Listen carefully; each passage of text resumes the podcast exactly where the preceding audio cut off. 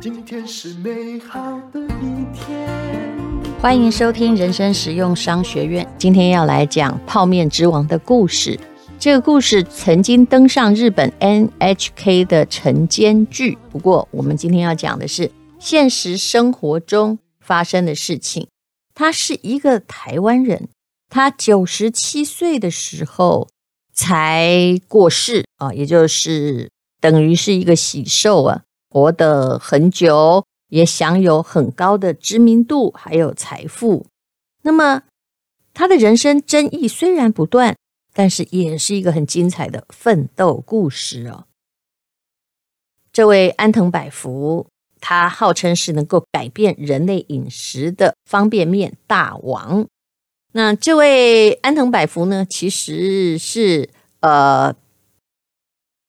他应该说是娶了一个日籍的夫人安藤仁子，然后改姓安藤。因为日本人的确是对于异族一直到现在啊，就是只要你不是，他们好像有一点天生的惧怕，所以要入籍的话，可能对做生意比较好哦。那么安藤百福到底是谁呢？他其实功成名就之后，他也不会再提起出生台湾的过往。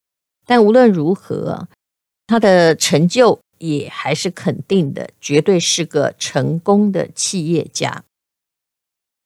我们现在觉得很自然，就是方便面嘛，啊，即食面加上了沸水，然后就泡成了好吃的面，推广到全世界。这位安藤百福的确是创造他的第一人。那么他在一九一零年出生在。日本统治下的台湾，也就是台南哦。那么他本来姓吴啊，啊，长得一副招风耳，家里的人认为可以为众人招来福气啊，于是就叫做百福。他的家境本来是不差的，虽然双亲在他小时候竟然就过世了。可是祖父家是开的和服店，嗯，也就是跟日本人做生意，不愁吃穿。那么应该是家里经商，所以呢，他数学一向不错。那当时呢，就是念完小学毕业而已啊，就跟王永庆的时代一样，念小学就不错了哈。那在啊图书馆呢去工作过。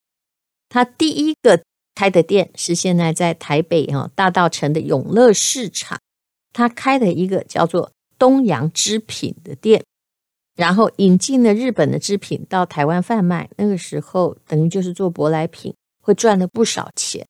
第二年呢，他就跑到大阪去成立了新公司，叫日东会社，展开了他在日本商业的生涯。其实他不是一帆风顺的，他成功的时候年纪挺大了。他经过了第二次世界大战哦，一战的时候他也真的是侥幸活下来哦。二战时被怀疑盗用国家资产，因为还是个外国人呢，就被日本宪兵逮捕跟拷问了。然后呢，在重整事业的时候哦，反正就是也不知道是他的问题还是人家找他麻烦呢，又被怀疑逃税啊，就是盟军驻远东司令部哦，把他关在潮押监狱里。虽然后来被撤销而释放，但是出来的时候钱都被没收光了。那时候欲加之罪，何患无辞？以前呢、就是这样啊，君权时代，不管你多有钱呢、啊，哦，所有的知名商人都是被处斩的，这样就把你的这个啊妻妾如云，还有你家里的金山银山，全部都没收进来了。那这个吴百福啊，因为日本战败。他的身份呢，就是终于从日本人变成外国人，也不得不选择了，所以他又选择了台湾籍。释放之后，他重整事业，这时候已经是第三任夫人了，日本人安藤仁子。那他的手腕还是很灵活哈。这时候呢，诶，他有涉足信用合作社，也就是金融业哦。那能够有金融业支持，生意会做得更好，对不对？可是啊，这个不知道是倒霉还是他也有问题。在一九五七年破产倒闭，那身为理事长的安藤个人的资产全部等于是在金融风暴之中全部的赔光。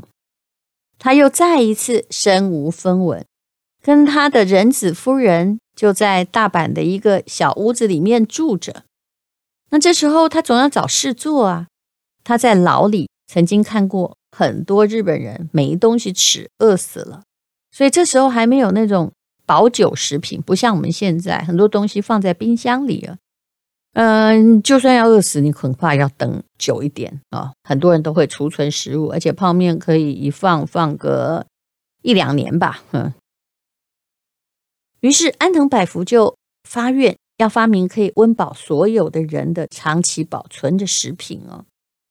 那么，当然日清食品的网站上啊，还有他的自传里都说，他有一天看到太太人子。在炸天妇罗的时候有灵感，所以呢，就发明了把这个面炸一炸，然后放水就可以吃的。可是啊，台湾的报道又是另外一种说法，说这是他盗用了旅日同乡的发明，他只是花钱买来专利来生产。哎呀，你管人家，人家就喜欢说是自己弄的。无论如何，其实任何一个发明要到生产，在商业的行为很简单。你就是把需要的资金放大一百倍就好了。如果买专利一万块，那要让它生产，就是至少要让它达到一百万，是这个意思。总而言之，它是第一个大量生产方便面的，就泡面的企业家，还成立了日清食品。那刚开始呢，啊，因为你知道的，先行者有先行者的优利，大家还来不及。可是泡面很容易啊。哦，就引起来同业的竞争。大概啊，就是在他很成功、风风火火的不到两三年，日本市面上就有大量的鸡汁即食面，因为差异化不太高嘛，有些的包装也几乎跟它一模一样，品质参差不齐。那么不再是独家生意，而且品牌被仿冒，它也是人生的一大打击。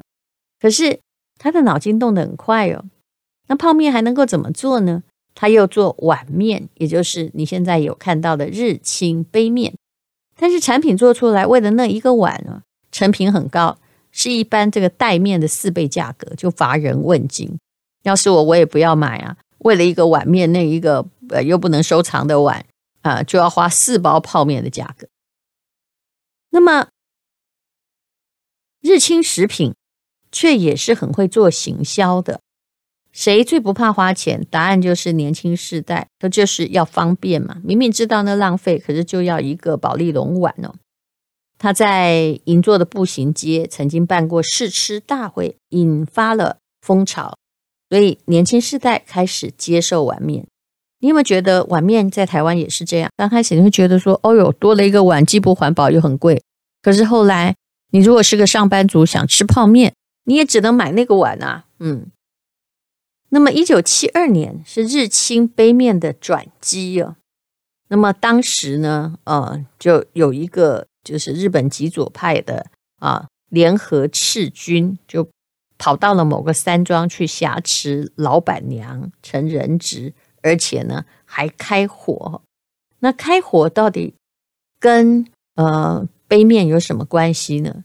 因为双方哈、哦。警察跟歹徒在僵持着，天气很冷，围捕的警察劳累不堪。日清哎，很聪明，免费提供杯面，因为这时候杯面最厉害，所以警察轮班休息的时候泡个热水，享受热腾腾的方便面，哎，就被媒体拍了传播出去，变成免费的广告。所以让日清杯面呢，就是变成了方便面的龙头，大家都认得这个品牌。就这样子，你看，所以有些时候啊，警察辛苦的时候，你要去慰劳一下，不要计较你到底给人家多少钱。没想到就是因为这样成为第一品牌哦。他是一个非常懂得把握时机的企业家，那最后成为成功的企业家。当然呢，他的人生的争议不断哦，就是还有人想要认祖归宗，也曾经背负上负心汉的名号。但回顾他的一生，他的确是一个很灵活、善用时机啊。就算身无分文呢，被失败打到就是连牢都进去了，他也没有放弃，最后才能成功。其实呢，他的确是一个励志的故事。想当初啊，那个泡面还有杯面呢，现在的日清杯面跟当时也长得差不多。他开始上市的时候，嗯，就感觉啊，好像苹果上市一样哦，也是一个划时代的贡献。每个时代都有每个时代的创业故事。那么最厉害的可以创业的老板，固然不在于他拥有多少的学历，在于什么呢？从日清杯面这个例子，你就可以看出他不怕困难，很简单，灵活啊，他懂得行销之术啊，至少就算不是他发明的，他也懂得去买专利。事实上，这个东西也没什么太好专利，因为门槛实在是挺低的，就是一个想法，他就可以推出一个王国。所以你千万不要只是哎看什么东西夯，你就去投什么。我倒觉得哦，他这个背后也还是有想法的，因为他自己在牢里曾经饿过，那他就会悟到食品可以保存，随时可以拿来吃是很重要的。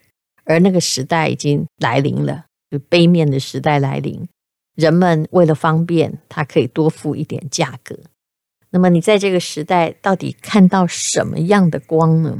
有些时候，你如果觉得这件事你很想做，也对人类有点贡献，也不用很大贡献啊。否则，我觉得很多人都很喜欢讲那种很虚的话。这一辈子为了促进世界和平，其实啊，在家里也没倒垃圾。嗯，你可以好好的把你的想法推出来，然后在多变的世界里面保持应变的弹性。讲变才是一个不变的主轴。无论你的状况如何，只要你相信你能成功。多半你是会成功的，那么也不要管说啊，你要有多么伟大的志向啊。其实审时度势，不管在任何时代都是很重要的一件事。你永远要在嗯某一个时机点去下判断，或者去有一些勇气付诸行动。谢谢你收听人生使用商学院。今天是勇敢的一天，没有什么能够将我为难。今天是轻松的一天，因为今天又可以，今天又可以